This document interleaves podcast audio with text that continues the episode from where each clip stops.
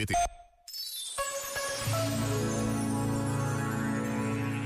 Nenhum de nós veio ao mundo para viver só para si.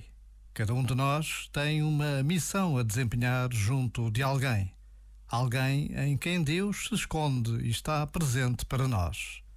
Basta lembrar-se disto para olhar com outros olhos o homem do acordeão que toca e pede esmola junto ao semáforo num dia de muito sol.